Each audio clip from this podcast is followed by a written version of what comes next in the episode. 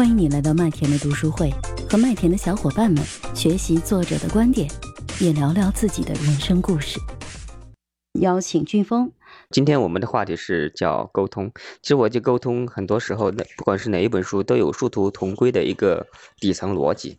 那其实我听到的一个是，呃呃，一个是一方面是我们讲情绪的发现、接纳和协调。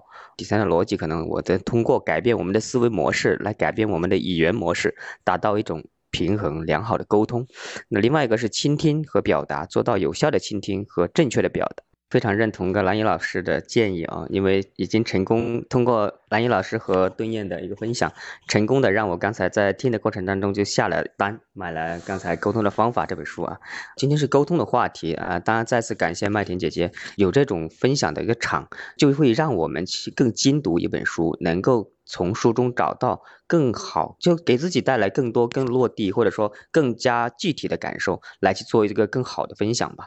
那我今天分享的这本书可能会更聚焦一点，因为这本书叫《爱的博弈》，它主要主要其实就是在在呃来去说我们伴侣之间的一个沟通的一个问题。呃，那么它的作者呢，其实叫戈特曼，他是一个心理学的大师，也是我们叫。呃，爱情啊，叫婚姻教皇吧。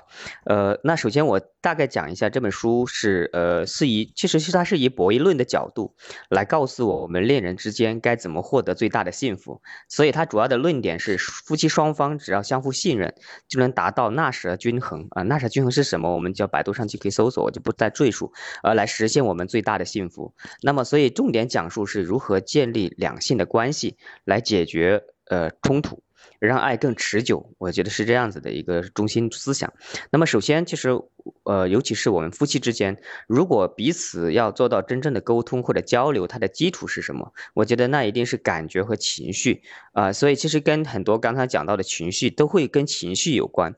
呃，所以读完这本书，呃，我们会发现，我们最终其实能白头偕老的一个大多数的呃那个那个时间，其实是能够保持平静而且不带情绪的伴侣啊。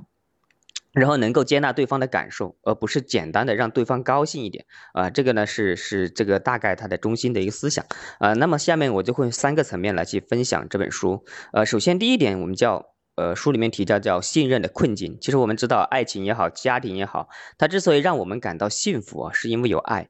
那爱的基础是什么？我讲最底层的逻辑，它就是信任。呃，如果信任不足，所以就很容易会去想叫我们叫改变对方。改变对方的原因是什么？是想为自己的争取最大的利益啊！这所以它叫爱情的博弈。其实两个人就是一种交流，变成一种博弈的感觉啊！这个肯定是无法去幸福的啊！所以说，只有当双方都愿意去为对方的利益去改变自己行为的时候，信任才会产生。所以信任才会越多，呃，对彼此的关爱才会越多。所以要得到爱人的支持就越多。是，但是可惜的是，我们都知道信任很重要，也不是。不想信任，但是往往表现出来的很多时候就是不信任的感觉，所以这里面就有一个问题，我们就会产生一种很多时候在相处，呃，在夫妻双方或者我们伴侣之间在相处很长一段时间之后，可能都会多多少少都会出现我们信任的一种困境。那么我们怎么去？呃，理解这个这个困境，因为人性都有自私的一面嘛。那没有，我就没见过不争吵的伴侣或者朋友也好，或者说呃家人也好，都会争论或者争吵。所以这就是两个人在做博弈，呃，在为自己的利益。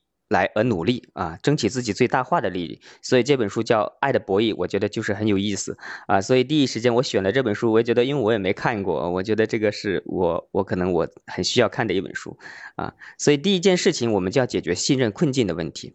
呃，首先要了解双方信任的度啊，我们叫信任度。呃，所以诗中书书里面其实也有一些测试，来可以在读这本书之前呢，其实我们可以去测试一下我们的信任，我们。伴侣之间或者夫妻之间，我们的信任标尺的度是在哪里啊？然后再接着第二方面，那当我们知道我们的信任标尺之后，就大概知道我们目前的状态、相处的状态是处于哪个状态、哪个环节啊？信任度有多高啊？所以呢，我们就会要去找到解决信任困境的一个方法，是吧？啊，因为我们我们为什么会由信任到不信任？一般其实都是冲突或者争吵去导致的，而冲突争吵。是原因是什么？是因为双方的情绪的状态来决定的。所以在这个找到这个信任困境之前呢，我们先了解一下，我们在亲密关系的情绪当中，它有一个三个状态。这书里面有三种状态啊，叫我们叫三个盒子，一种叫美好盒子，一种叫中性盒子，一种叫糟糕盒子。呃，大家都觉得哪种盒子最重要、最有价值呢？可能很多人都会说美好盒子，因为大家都向往美好。但实际事实上来讲，最关键的是什么？是中性盒子，因为我们从相爱到热恋到趋于平淡。就是这么一个过程，所以最后我们到底是走向幸福，还是最终分道扬镳啊？在这个过程当中，中性盒子是起到最关键的一个作用啊，来去中性盒子的状态和理解，来去决定最后我们的走向啊。所以其实，在争吵的时候呢，我们想要回到美好盒子是比较困难的。但是如果我们能尽可能的让自己在中性的盒子里面多待一会，往往它就能够去化解我们的困境，就保持中性和冷静啊。这样的话才会更多的是让争吵得以修复，呃，所以呢，其实解决困境的一个方法之一就是协调情绪，呃，那么我们情绪有哪些呢？在美好盒子里面，其实我们要有一些基本的逻辑，呃，一一一些概念，比如说兴趣、消遣、幽默，呃，等等，包括愉愉悦、认同，啊，认同很重要，所以呢，这个都是美好的。那糟糕的盒子肯定是讲发火啦、指责啦、啊，威胁啦。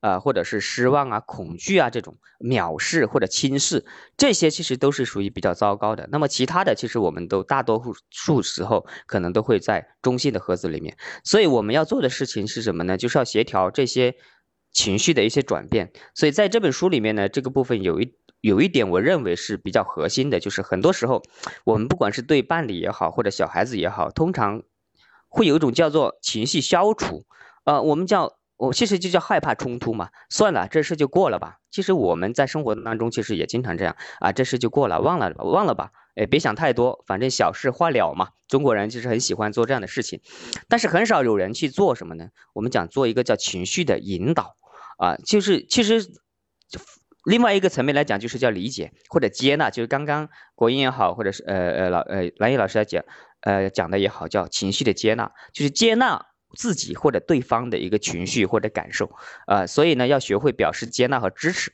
呃，要从很小的地方或者很不很很细节的一个感受去来去做改变，就像呃，国人那前几天呃，我们小孩子那个事情一样，啊啊，说那个有个有个小虫子的问题，其实就是你会发现，当我们的感知力提升以后，你就会发现这种很小的事情来去表示接纳和和支持。啊，那第三个方面其实就是我要分享的最后一个东西，就是戈特曼的一个蓝图。呃，这一部分我觉得我也认为这本书其实也是比较有价值的一个章节。呃，因为这个章节主要是讲一些方法论，或者讲述我们怎么去相处或者对话，通过沟通来去解决冲突的方法。